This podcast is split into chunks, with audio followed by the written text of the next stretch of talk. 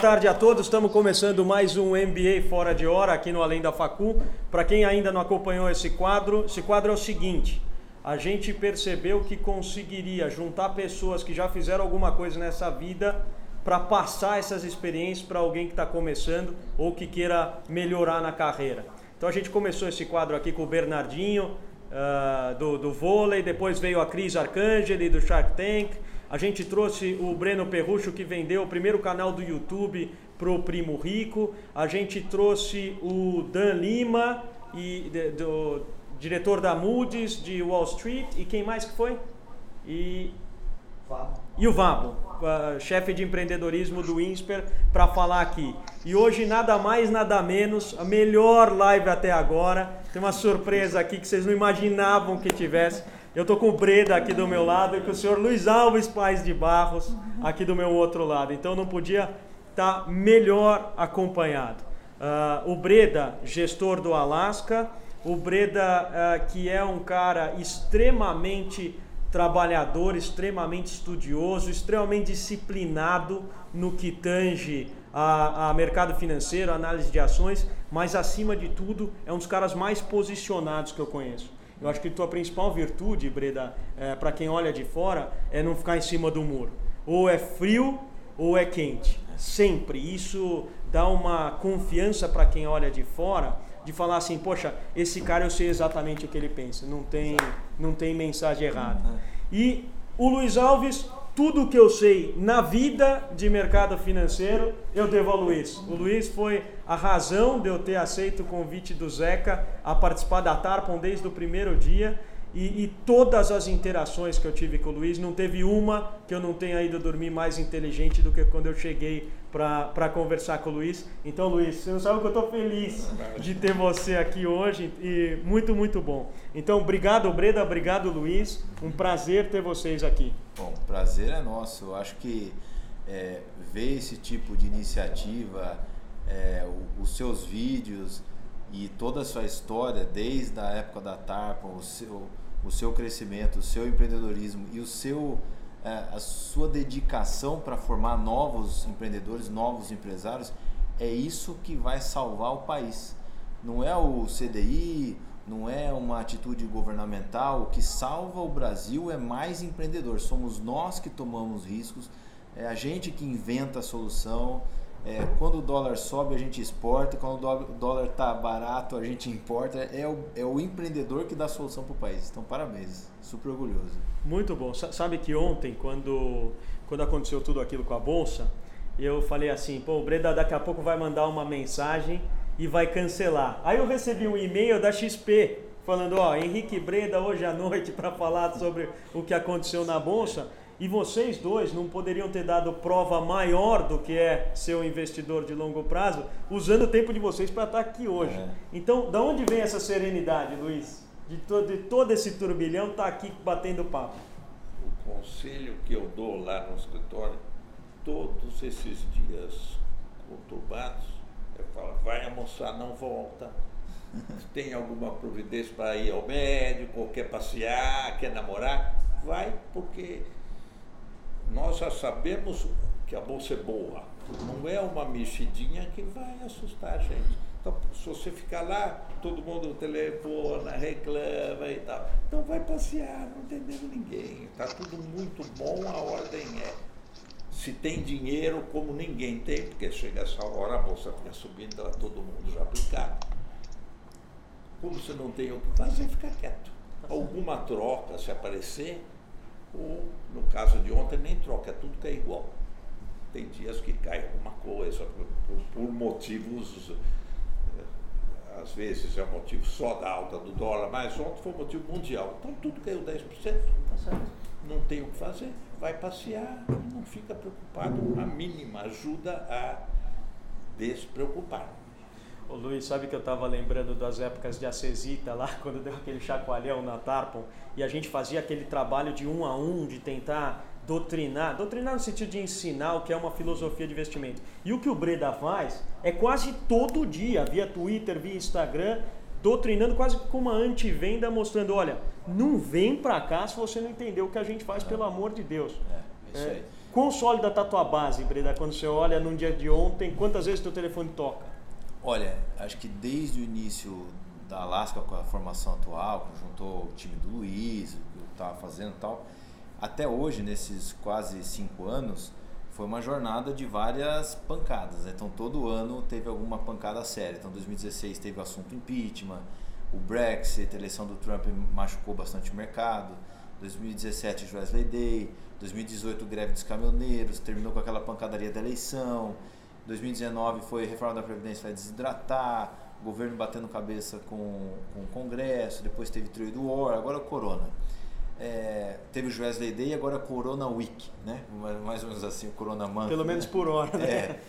Então, assim, a cada nova pancada, a base de investidor é como se aprendesse alguma coisa. Então, assim, quando o fundo está só subindo, as pessoas vão entrando. Não tem muita lição de casa, elas não estudam muito. Ah, eu quero esse, primeiro do ranking, segundo, tal, primeiro quartil, sei lá, a pessoa entra.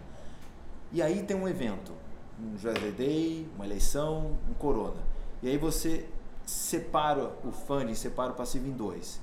Tem os que se desesperam e falam, olha, coloquei demais, não quero, estou perdendo muito dinheiro, o cara vai embora. E tem a turma que fica ou até aumenta. Quando passa o evento, a, a turma que saiu se, sente um arrependimento muito grande. Fala, puta, justo no pior é. momento. Então fica uma lição, um gosto ruim. Então essa pessoa que se arrependeu pode ser que volte ou pode ser que nunca mais se envolva com ações porque ela passou pelo, pelo verdadeiro suitability. Ela viu que não é para ela.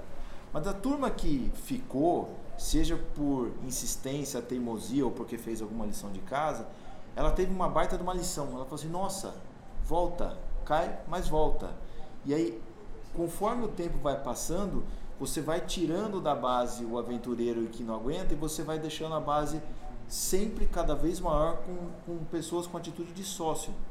Então, assim, de fevereiro até hoje, a gente teve, desde o dia 2 de fevereiro até agora, a gente teve um dia de net resgate. Acho que saiu 16 e entrou 14 milhões no dia. Todos os outros dias foram de entrada. E ontem, que a gente tinha certeza absoluta que ia ter net saída, porque alguma limpeza tem que ter na base. Entrou 18 e saiu 17. Então, assim, as cotas nesses dias mais nervosos estão trocando de mão. O net de entrada, por incrível que pareça, é de dinheiro. Só que a gente sabe que, assim, quem está saindo vai ter arrependimento daqui 12 meses, 18 meses. E quem está entrando vai ter história para contar. Você, pô, coloquei, fui lá, postei, olha só. Então, assim, vai ficar um aprendizado muito, muito interessante. E aí é curioso, porque as pessoas acham que o brasileiro não gosta de tomar risco.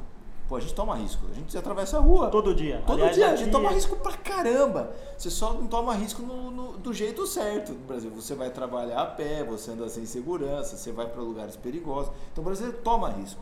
Então, quando ele passa por uma experiência dessa, ou quando o fundo é volátil, ele vai entendendo o que, que é isso daí. E aí isso provoca um negócio que não é trivial, porque você tende a acreditar que a base de, um, de, de, investidores de um fundo que não tem volatilidade é uma base mais sofisticada que entende. Na verdade, não. Com o tempo, a base de investidor de um fundo que não sacode, ela fica preguiçosa, ela se desinteressa por estudar, ela não se importa em separar o que é risco de volatilidade, o que é risco de negócio, ela vai, usando uma palavra um pouco forçada, mas ela vai emburrecendo com o tempo. Já a base de investidor de um fundo que sacode, ele não tem sossego nunca. Então ele tem que olhar, ele tem que escutar o gestor, ler a carta, tenta entender porque está aprendendo. E aí ele vai se sofisticando com o tempo. Então, assim, é, é quase com um complemento do que você está fazendo aqui. É uma escola. Não, Fundo dúvida. volátil é uma escola. Sabe que eu fico contente de ouvir isso, pelo menos já só, só de não ter net resgate ontem já é algo que me chama muita atenção. Isso é não, não é normal. Quando, quando, a gente, quando a gente fez a Tarpon lá no comecinho, Breda, a turma acha que foi o portfólio como um todo que fazia a rentabilidade da Tarpon. Né? A Tarpon teve anos muito marcantes de ações muito importantes no portfólio. Por exemplo, quando a gente vê o que a Tarpon rendeu em 2002, se devia a uma ação chamada Belga Mineira, lembra Luiz? É. Depois, 2003 foi a Congás, 2004 foi a, a Sadia, que saiu de 1 para 5 na bolsa, e 2005 onde a gente tinha 40% da Cesita, a Cesita foi um desastre operacionalmente. Por causa de um put and call agreement que tinha, é. aquela história toda. É, e o fundo, a Cesita caía 50% na bolsa, né, Luiz? O fundo caía 30%, porque a gente tinha 40 e poucos por cento da Cesita. E a turma começou a resgatar, resgatar, resgatar. Um dia eu e o Zé, acho que a gente tava branco, foi até, nós dois fomos até o escritório do Luiz, o Pedro Faria estava junto também. E falou, Luiz, o que nós fazemos? O Luiz chegou e falou assim, liga para o senhor Léo Figueiredo, da Red Grifo, que era quem fazia a distribuição, na época era XP, da época, né? É, e vocês vão falar o seguinte lá, manda todo mundo resgatar. Para ficar só quem entende da filosofia de investimento de Tarpa. E a turma resgatou mesmo, né, Luiz? Até que ficou. Mas a turma evoluiu, né? Evoluiu? A turma saía da reunião, a gente explicava direitinho. Não dava tempo de sair já mandava vender. É que não tinha tanto celular naquela época, eu já não me lembro se já tinha ou não. Mas no elevador, vende, vende, vende, vende. Saía correndo para dar tempo de vender. E a, e a explicação, aí ah, é bom por causa disso, disso, disso. Ah, perfeitamente, ó. Zac, tudo fugiu. Vende, é. Mas evoluiu um pouco, acho que a educação melhorou, né? Melhorou demais. É, Hoje época. tem muito canal, muito material.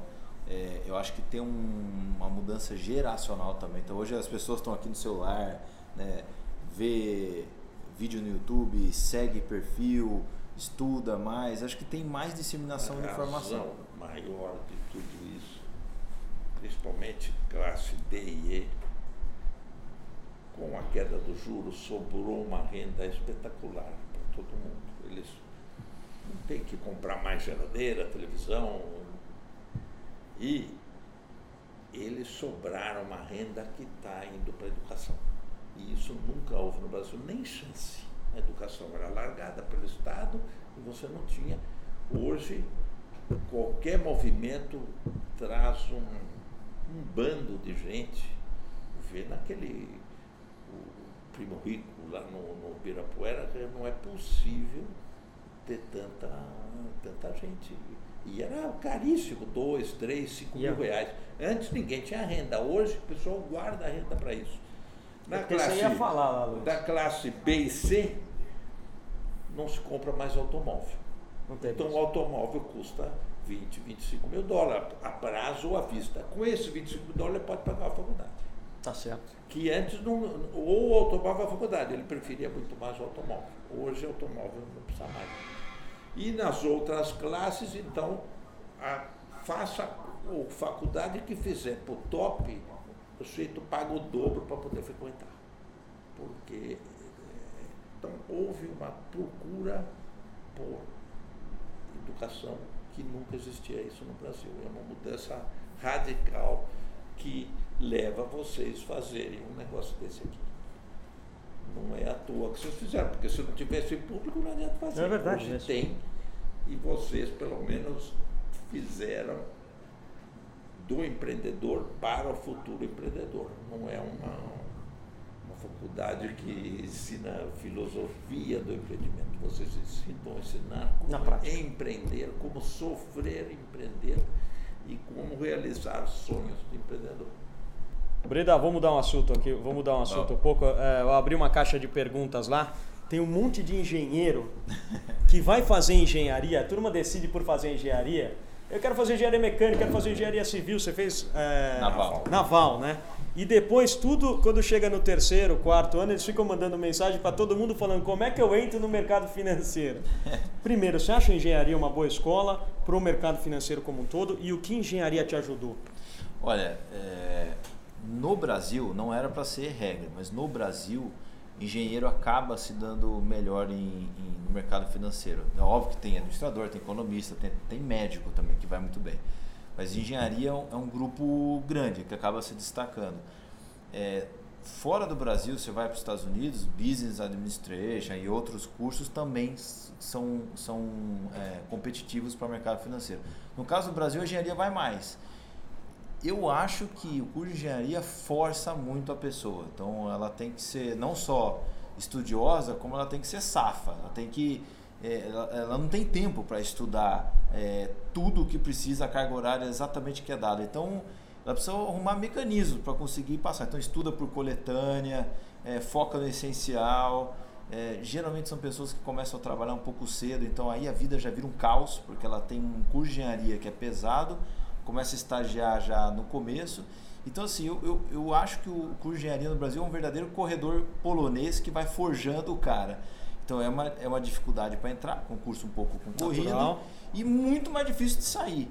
Então, a pessoa, quando sai do curso de engenharia, já passou por dois obstáculos gigantescos, que é um entrar e outro é sair. Então, é uma pessoa que está malhada, machucada. é, Então, para entrar no mercado financeiro, ela já meio que não sente a, a diferença de ambiente inóspito, né?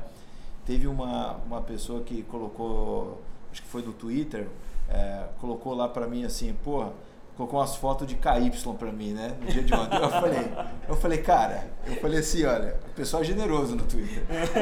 Aí eu falei, olha, sair do interior, né? Morar na roça, casa de quatro cômodos, estudar em escola pública, entrar na poli, sair da poli e montar a gestora e estar aqui na Alaska, sinceramente, o dia de hoje eu não sinto não. nada. Ah, pelo amor de Deus. Não sinto Muito nada. legal. então, é, se, se- imagina agora uma pessoa que é, foi tratada, que a gente brinca, né, no, no leitinho de soja, né, chega no mercado financeiro num dia que nem ontem e infarta. Então, acho que a engenharia prepara, né, para esse tipo de coisa. E tem e é um curso que ele é amplo, ele é, ele é multidisciplinar. Você tem contas, tem matemática, financeira, você acaba lidando com alguma coisa de administração. É um curso que, no meu caso, eu escolhi naval porque tinha muito crédito optativo. Então, eu puxava alguma coisinha de turismo, puxava um- alguma coisa de, da ECA, da- alguma coisa da FEA, de finanças, para dar uma complementada, para dar uma aliviada na carga também.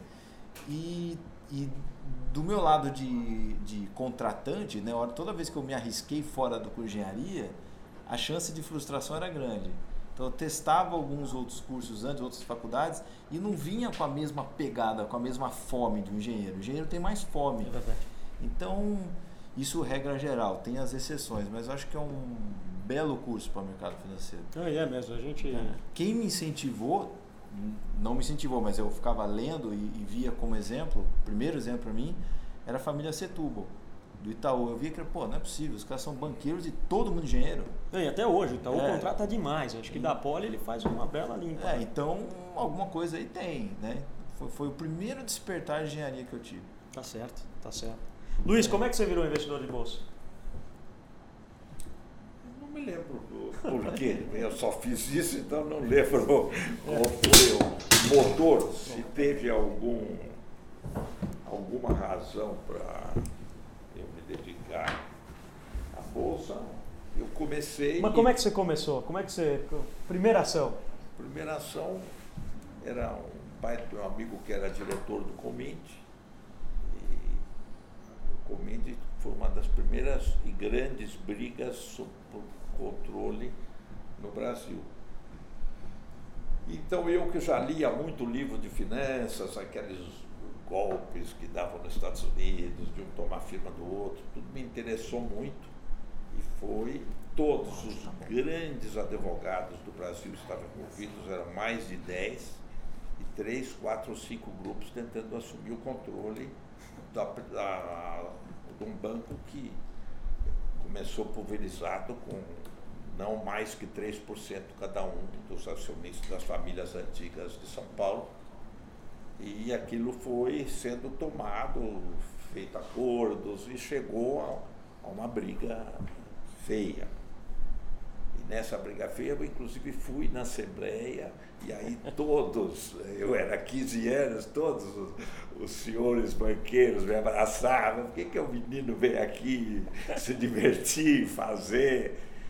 Então, e aí eu achei aquilo tudo muito bonito. E comecei, estava havendo a mudança da lei das SA naquela época e eu participei né, do, dos estudos e a reunião para ver. Então comecei a entender estatuto, entender balanço. No primeiro ano da faculdade, a única coisa que me interessou era o curso de contabilidade da FEA, que sem Legal. dúvida o melhor longe.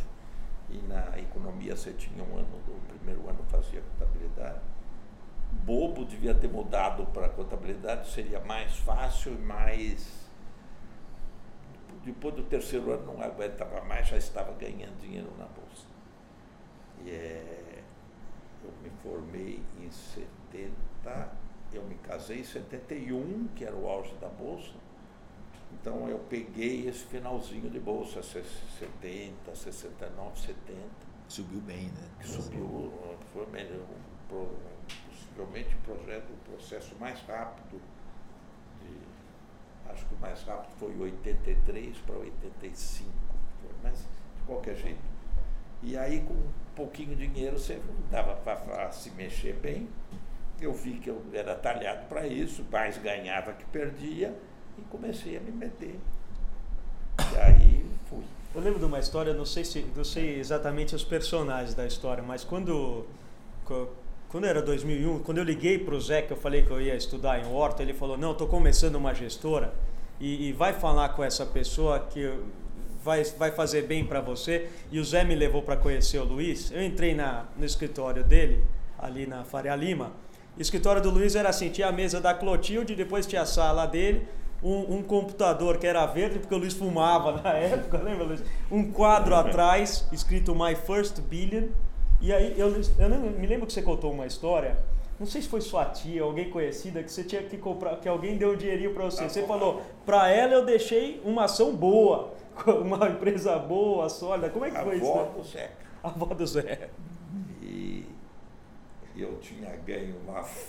Não tinha, não.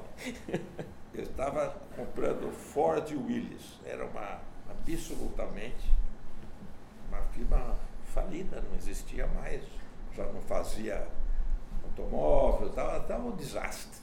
Era o Willis Overland do Brasil, a Ford comprou, acho que era mais barato importar carro, era o tempo do Corcel.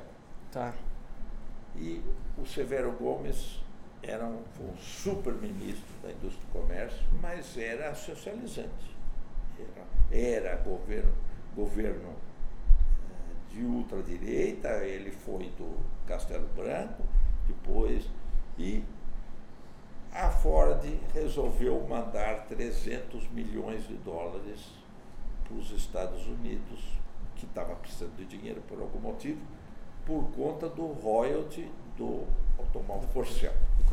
E o Severo Gomes saiu feito louco, falou, esse automóvel é copiado do carro francês Citroën, que vocês não têm, né? no que royalty do quê? Esse é igualzinho lá, mostrava fotografia, é. tudo.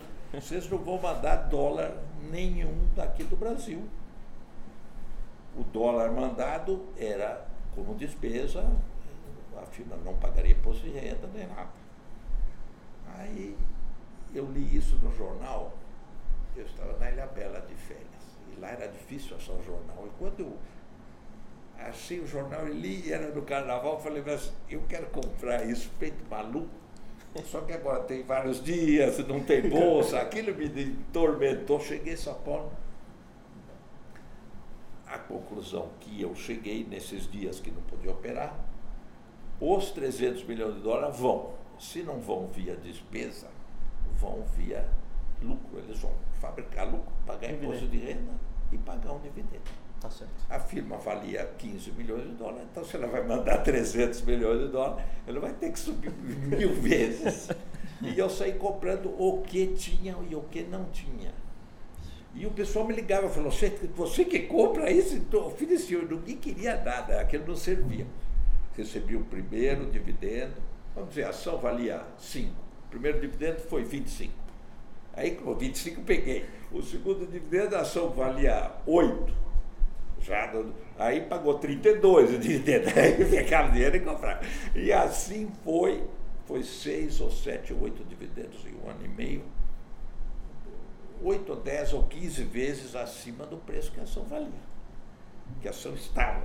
E ninguém acreditou um dia começaram a ir na bolsa, começaram a procurar o editor. Agora não tem mais, agora não vai mais pagar de terra, vai desaparecer, como desapareceu. Mas esse processo, aí eu vi essas mágicas são deliciosas que estão aí, que basta um pouquinho de interesse. Claro. E cabeça voltada um pouco mais para frente, né, Luiz? Aí muito pouco depois, ah, a firma chamava Aços Anhanguera. Era uma firma no Rio de Janeiro e era do grupo Icomi uhum. ou KM, ou seja, não era e eles queriam vender. Não, não queriam vender nada por enquanto. Eles, um diretor ligou para o Luiz Stuberg, oferecendo 25% da companhia que ele tinha comprado na bolsa e queria vender porque aquilo não valia mais, a firma ia quebrar, não servia. E oferecendo um preço que era próximo do ridículo, tipo 25% da firma, 40 mil dólares, 30 mil. E eu, eu eh, dei fechado na hora, como era muito, muitas ações, leilão, e o leilão era três dias, precisava publicar no jornal e marcar. Então, isso foi numa quinta-feira, o leilão ia ser terça. Sexta-feira, abro o estado de São Paulo, Tombstone, Aço em Aguera, vendida para o Aços Vilares. E pelo preço é o seguinte, eu tinha pago, eu fechado como 17 reais, estava fechado. O preço é 36 reais à vista e outros 36 e 5 anos de GPM mais 1% Nossa, ao mês. Jornal. Eu falei, que judiação, e olha que dinheiro que eu perdi, que sonho que foi e tal. Mas o leilão foi, terça-feira teve o leilão, estava marcado. Eu comprei não só todas do homem por 17, como houve interferência de terceiros querendo vender a 17. Um mês depois que eu paguei os 17, eu fui lá, recebi os 36 e durante cinco anos recebi outros 36.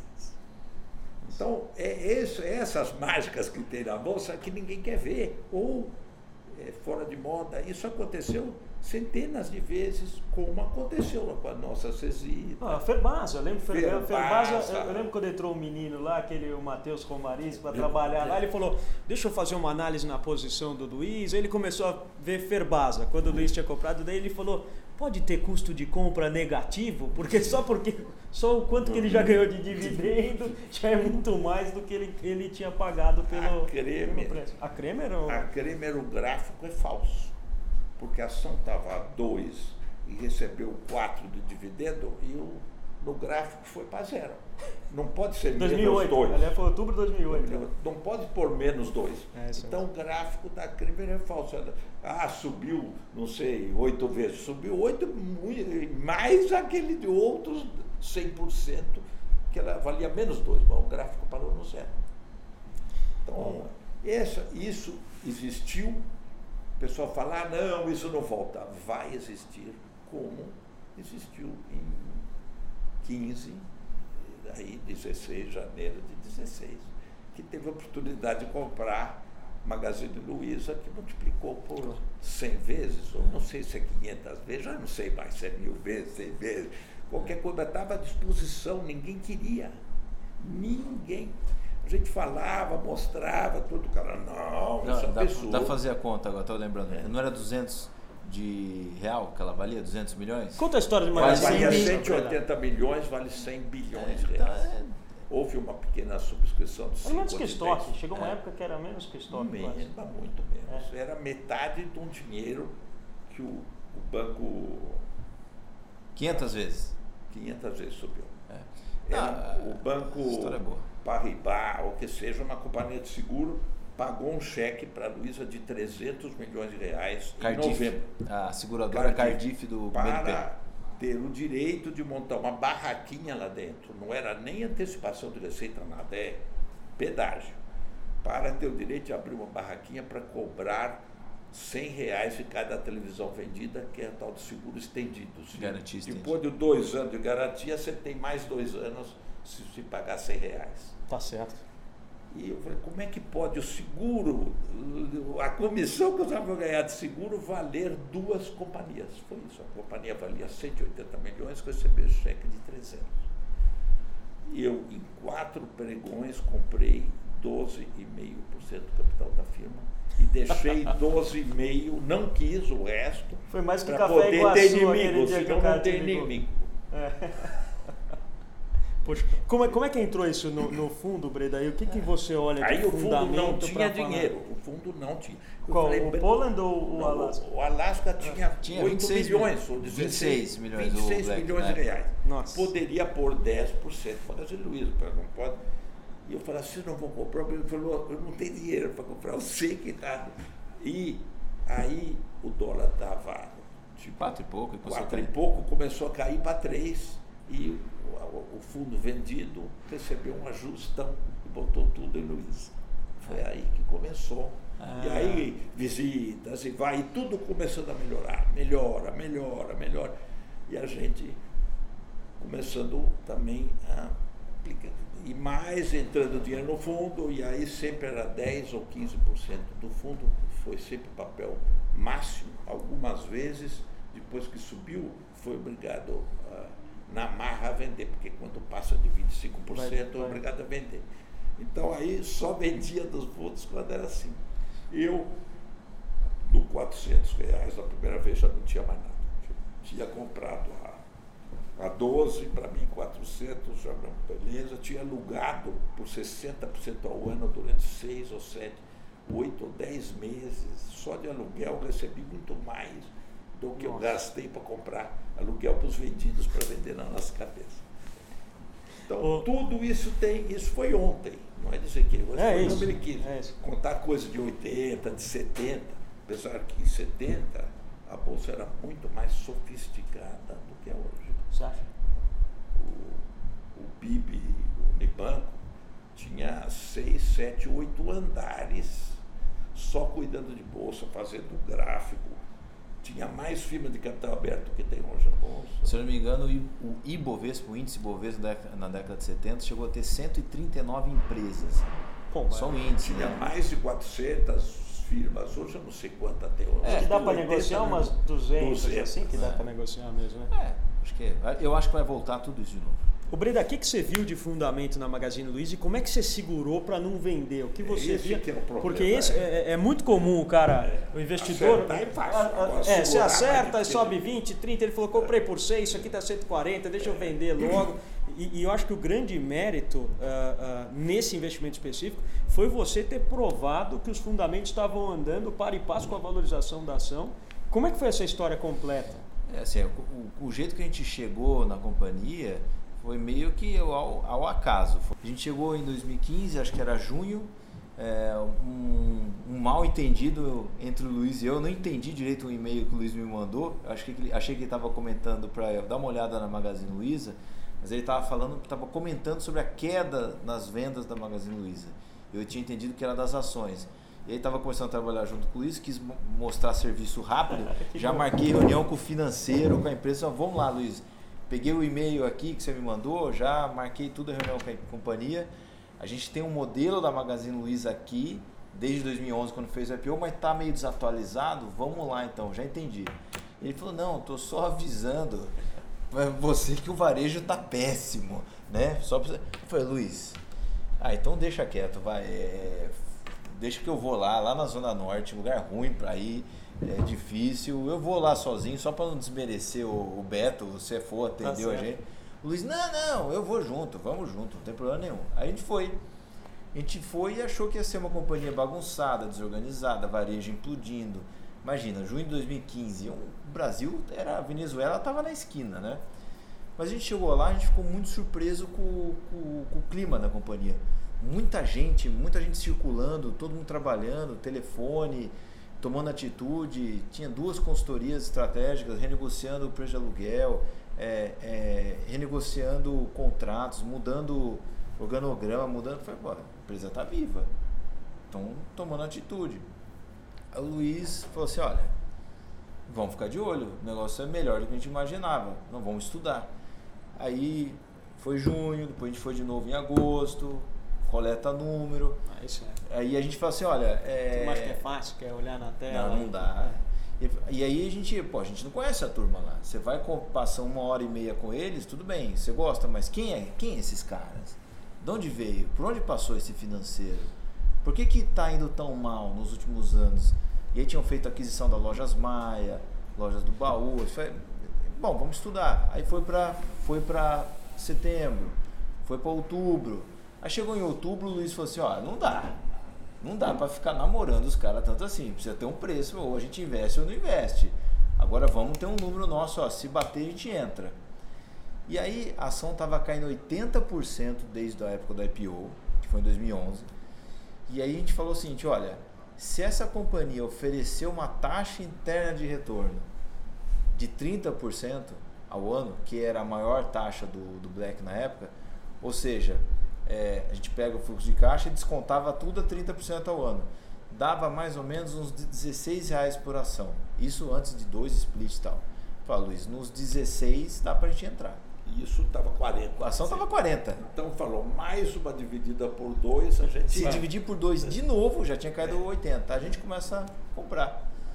E aí, entre o, o, o, Natal e o Réveillon de 2015, a ação caiu mesmo. Você está brincando? De 40 para 16? 40, chegou no 20, o Luiz, ó. Já estou comprando. Tô comprando aqui. Nesse, do período da minha compra, ela foi de 20 para 8 é, não, é. e para 20. É. Entre comprar, eh, Nossa. porque era um assunto de vendedor a turma tinha centralizado a venda, falou, agora a gente maceta, o pessoal fica assustado e começa a vender para nós. A gente começa a comprar no 8, 10, termina no 25, zero, uma posição vendida enorme que eles estavam carregando. E não sabiam que ia entrar alguém comprando no processo deles fazerem o movimento. Então, eles começaram a acelerar a venda e eu, ó, papei os caras. E eles não perceberam em tempo ou não sabem das regras. A regra da moça é, se você vai se meter em alguma coisa, saiba primeiro quem é os seus inimigos, com quem que está se metendo, o que, que o cara. Ah não, o cara é um perdedor eterno, ótimo, então esse é bom. Mas é, tem cara que é invocado, que compra e não vende mais. Não, depois a gente dá um lucro para ele e compra por ele vai comprar entre 10 e 20 para não atrapalhar o nosso negócio. Deixa ele comprar, depois quando chegar a 40 ele vende para nós. O preço deles de venda era 200, ou 100, ou 150. Não sabiam que eu não só não ia vender, como ia comprar mais tá no nariz deles. Então, é a falta da pesquisa, é a falta do trabalho primordial de quando você tem que se envolver, estudar e saber o que está acontecendo e o que pode acontecer, qual é o pior, qual é o pior cenário. E isso, quem não faz essa lição de casa, é melhor nem preparar para entrar na bolsa. Como saber a hora de vender? Ah, e aí, assim, que, e aí o que acontece? Depois que a gente começou a comprar, então olha só, olha as magnitudes né, de bolsa. É, tava caindo 80 quando a gente visitou. Tinha que cair mais 50% para a gente começar. Caiu mais 50%. A gente começou a comprar. Depois a gente começou a comprar, caiu mais 50%. As pessoas esquecem que sempre pode cair 100%, né? Não interessa, ah, caiu 50%, pode cair 100% de novo. Né? Então a gente entrou e depois a gente comprou, como já tinha uma posição relevante na companhia, logo na sequência a gente entrou no conselho fiscal. E o Luiz já tem bastante experiência com o conselho fiscal. Quem Foi entrou, vocês mesmo vocês mandaram alguém? Foi um sócio nosso, o Thiago Jacim. Ah, tá. E aí ele foi e ele passava para a gente como é que eram as reuniões. E aí ele falou assim, olha, das reuniões que a gente já participava, coisas que o Luiz já entendia, ele falou assim, olha, é, o, é a reunião de conselho fiscal mais organizada que a gente conhece. Pumba. Eu falei, e o pessoal fala que é uma empresa da Trajano, que é amiga da Dilma, empresa desorganizada, e não, não tem nada a ver, é super profissional. E aí a gente começou a entender como é que é esse negócio do, do e-commerce que já estava ali dentro, mas ninguém via. Né? Já estava ali. O André Fatala já estava fazendo aquele negócio crescer desde 2011. Então, a gente estava em 2015, indo para 2016 e ainda imperceptível no balanço. Mas você tinha um iceberg já que estava emergindo ali e ninguém estava vendo só um pontinho de gelo, né? Uhum. Não estava vendo que estava vindo por, por detrás. E aí, conforme a ação ia subindo, a cada nova reunião, a cada nova reavaliação, a gente via que o que ela iria gerar de caixa era maior do que a gente estava imaginando. Então você revisava seu fluxo de caixa futuro que vocês imaginavam, a ação andava, a taxa interna de retorno ficava igual, a gente mantinha a posição. E hoje a gente entendeu que é uma companhia que a gente vai ter que continuar acompanhando toda vez, mas é uma companhia que provavelmente vai fazer no Brasil o que a Amazon fez nos Estados Unidos, o que a Alibaba fez na China.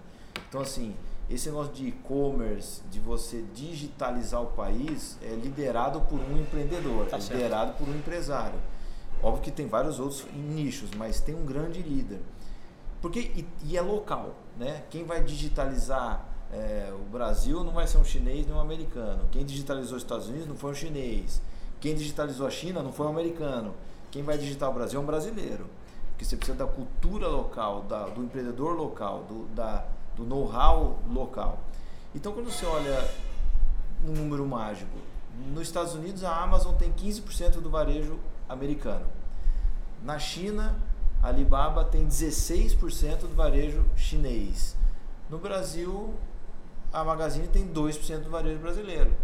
Então, para onde vai esse negócio? Né? Vai muito longe. É, o que, que pode atrapalhar isso? É aparecer um concorrente melhor, mais bem estruturado, com mais capilaridade, mais é, envolvido com o brasileiro, com uma experiência de compra melhor. E quando você varre o varejo inteiro nacional, não tem nenhuma.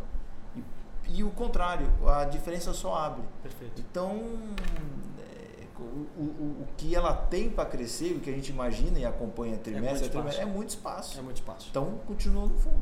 E o Fred está fazendo um excelente trabalho. Tá, assim, o- a grande sacada do Fred foi é, ter escutado a mãe a vida inteira Ah, que legal.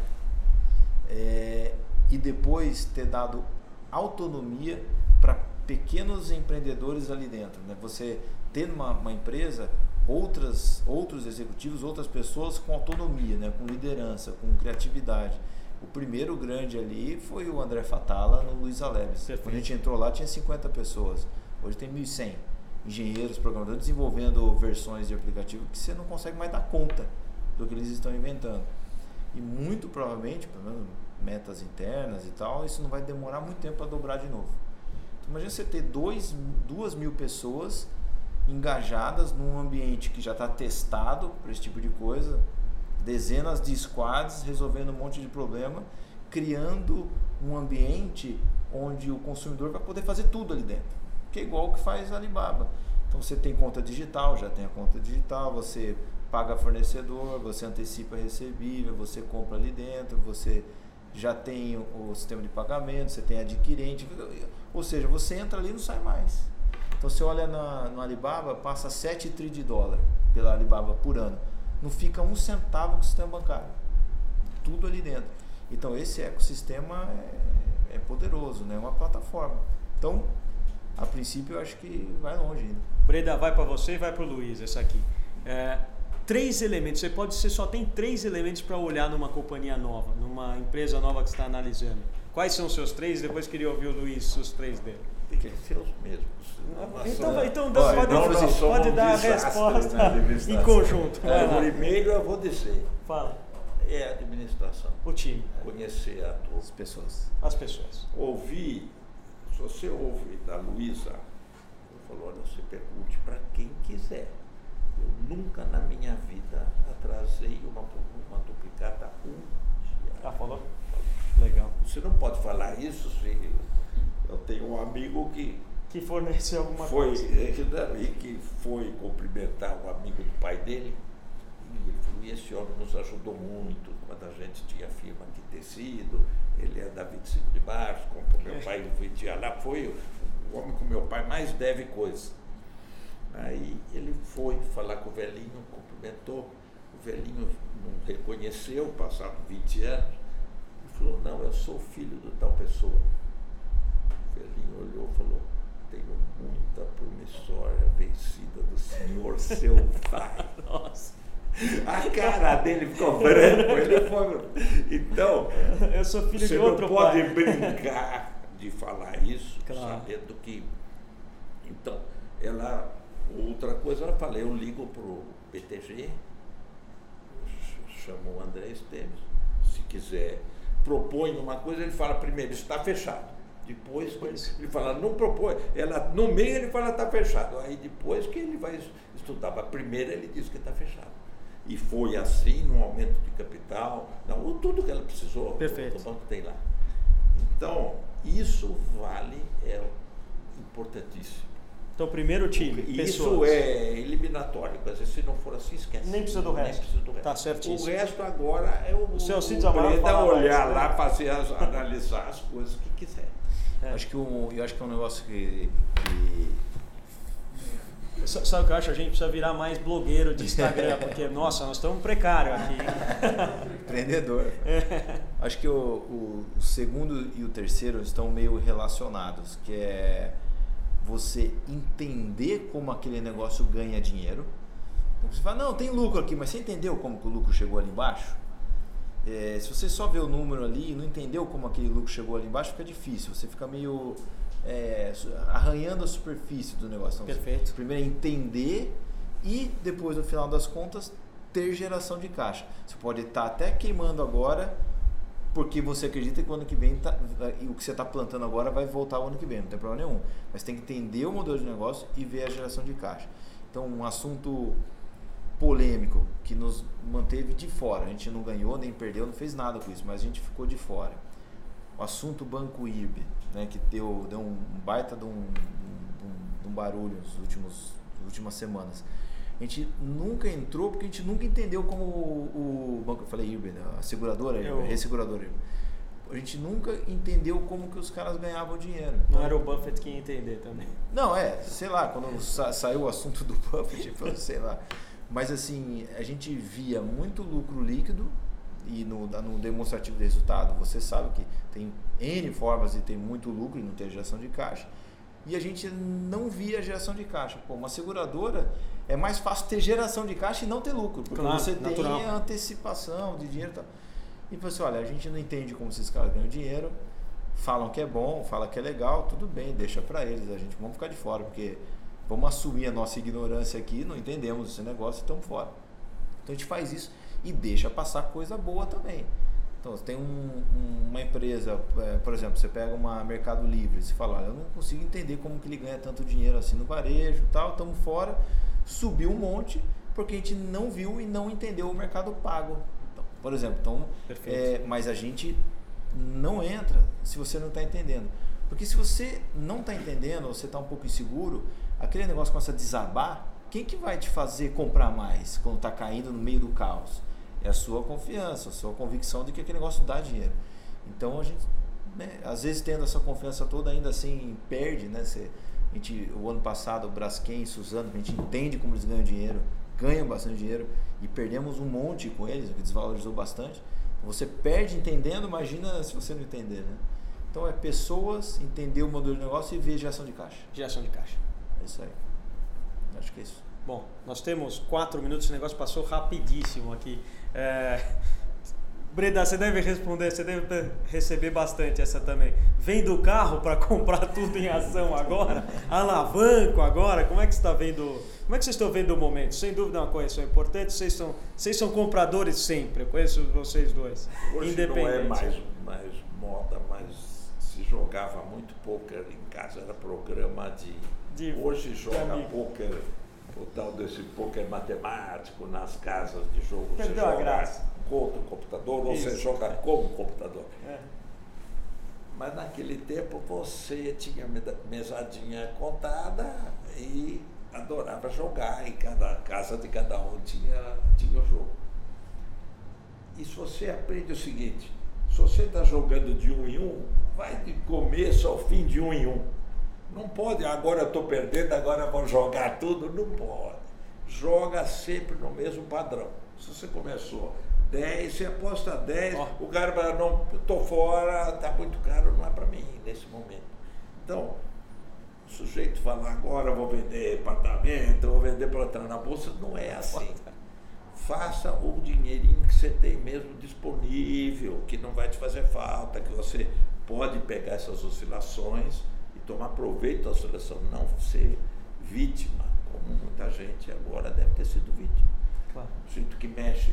Porque todo mundo sabe de opção com puto, a pessoa sabe da aula. É mas sempre entende de bolsa, mas entende disso, porque hoje sem um tostão Você para poder quer entrar. ficar rico, né? Agora, se entra e aí perde 20 mil reais, ele não tem para pagar, aí ele já perdeu o automóvel e não percebeu. Não é que ele vai vender, já perdeu o carro, que sem ele querer.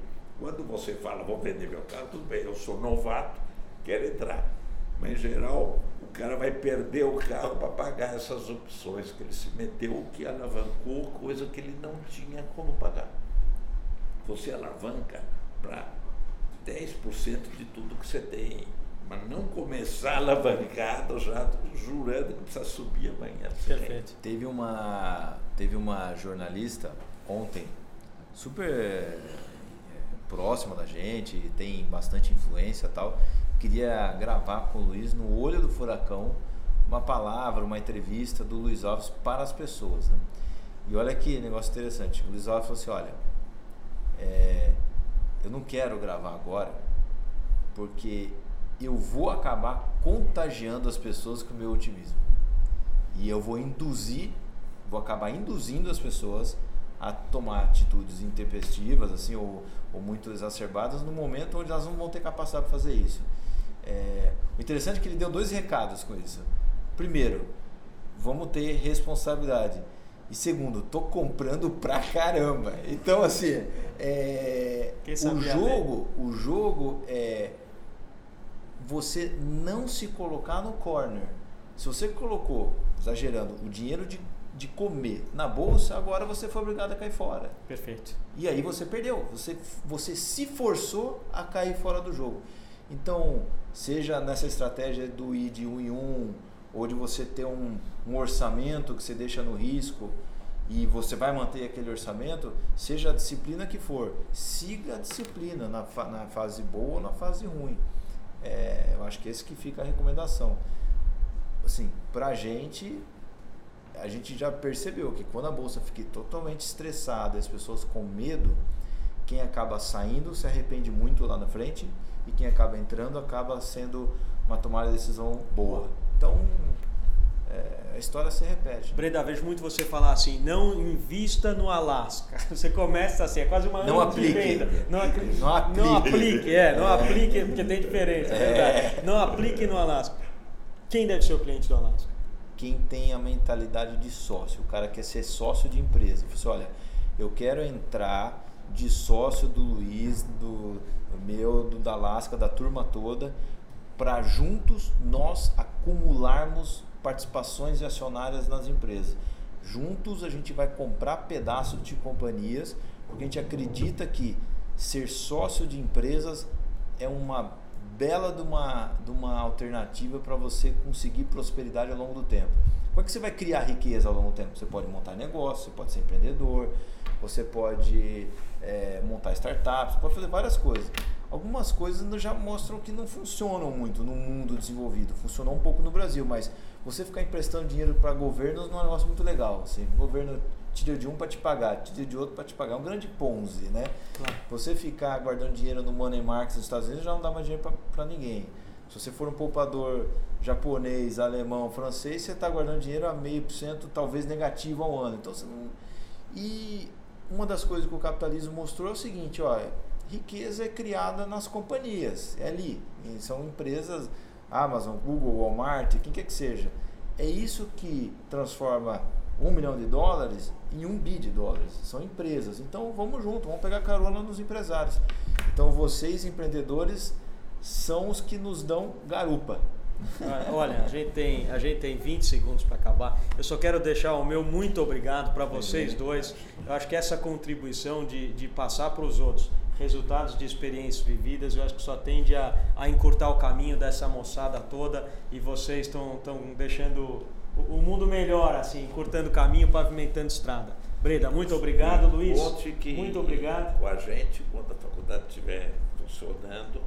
Muito obrigado, vou contar. para atender, falar, dar aula. Vocês vão dar aula. Para nós será uma honra. Muito obrigado. obrigado. Valeu, pessoal. Estamos desligando aqui porque está acabando.